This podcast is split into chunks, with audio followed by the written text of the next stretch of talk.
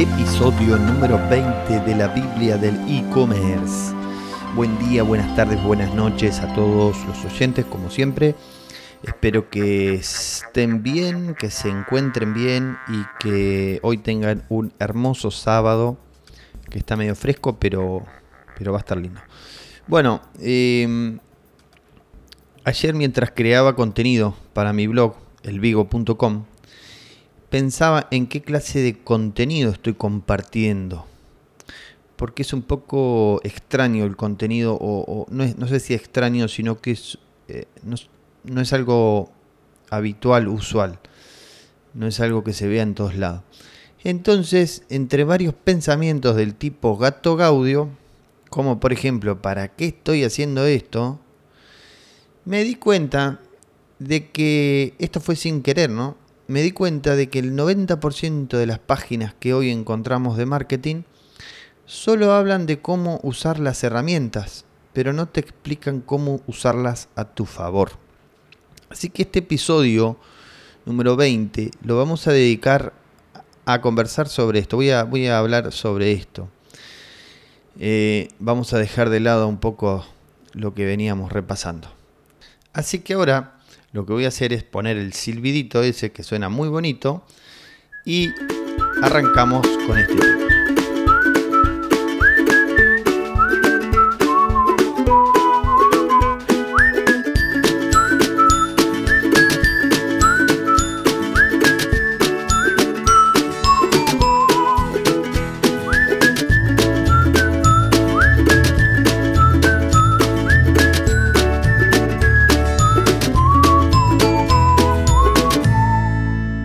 Muy bien, excelente, me encanta ese silbido. Bueno, eh, entonces volvemos al tema. Por ejemplo, hablando de esto de, que, el, 90% de las páginas que hoy encontramos eh, solo hablan de cómo usar la herramienta, pero no te explican cómo usarla a tu favor, o sea, qué podés hacer. Por ejemplo, te muestro una pala, te enseño a usarla, pero no te explico que si la usas mal, podés romperte la espalda.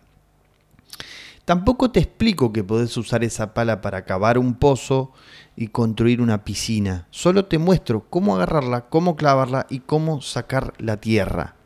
Eso es el equivalente a los tutoriales que encontramos en, en todas partes.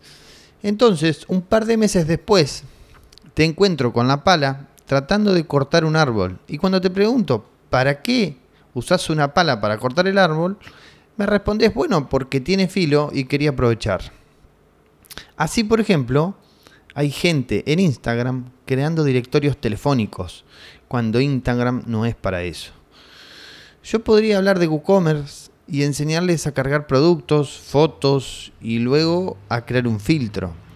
Pero la verdad es que me siento en deuda si no comparto la información de cuál es la mejor forma de cargar ese producto para que se venda. Eso sería el equivalente a no romperte la espalda. Terminaría haciendo solo un tutorial, un paso a paso, de los cuales ya hay miles, si no millones. La pala se clava así y luego para levantar, bla, bla, bla. Entonces el contenido que estoy creando, en vez de ser útil para un solo creador de tiendas como WooCommerce, en realidad te sirve para cualquiera, tanto Shopify, tienda nube, Magento, etc. Este es el equivalente a usted puede hacer un pozo con cualquier pala. Luego te enseño a usar Facebook Ads, Google Ads, Google Analytics y te enseño cómo usarlas a tu favor. Esto sería no solo hacer el pozo, también puede construirse una piscina y sin romperse la espalda. O al menos eso es lo que me gustaría que logren. Muchas veces cuando era un adolescente con mucha energía, me dedicaba durante días enteros a aprender sobre una herramienta. Algo así como los jugadores de fútbol profesionales cuando son jóvenes y corren atrás de la pelota sin descanso. Por ejemplo, para nombrar algo reciente, un chatbot pasaba días enteros creando un boot y varios días extras para que funcionara a la perfección. Claro, a mi perfección. Pero sin ningún tipo de reglas básicas de experiencia de usuario. Con lo cual, terminaba enojado con la gente que no sabía usar mi grandiosa creación. Y en realidad el problema no era la gente, sino mi asqueroso y espantoso diseño de chatbots. Esto era el equivalente a me rompí la espalda por culpa de la pala. El problema es el indio, no la flecha. Entonces, en mi, opinión, para crear algo realmente bueno, hace falta aprender, eh, en, este, en este caso ManyChat, que es para crear el boot, pero más importante aún, aprender sobre la experiencia de usuario, sumando muchas cosas extras de cómo lograr que ese boot pueda vender, sino para qué es un boot.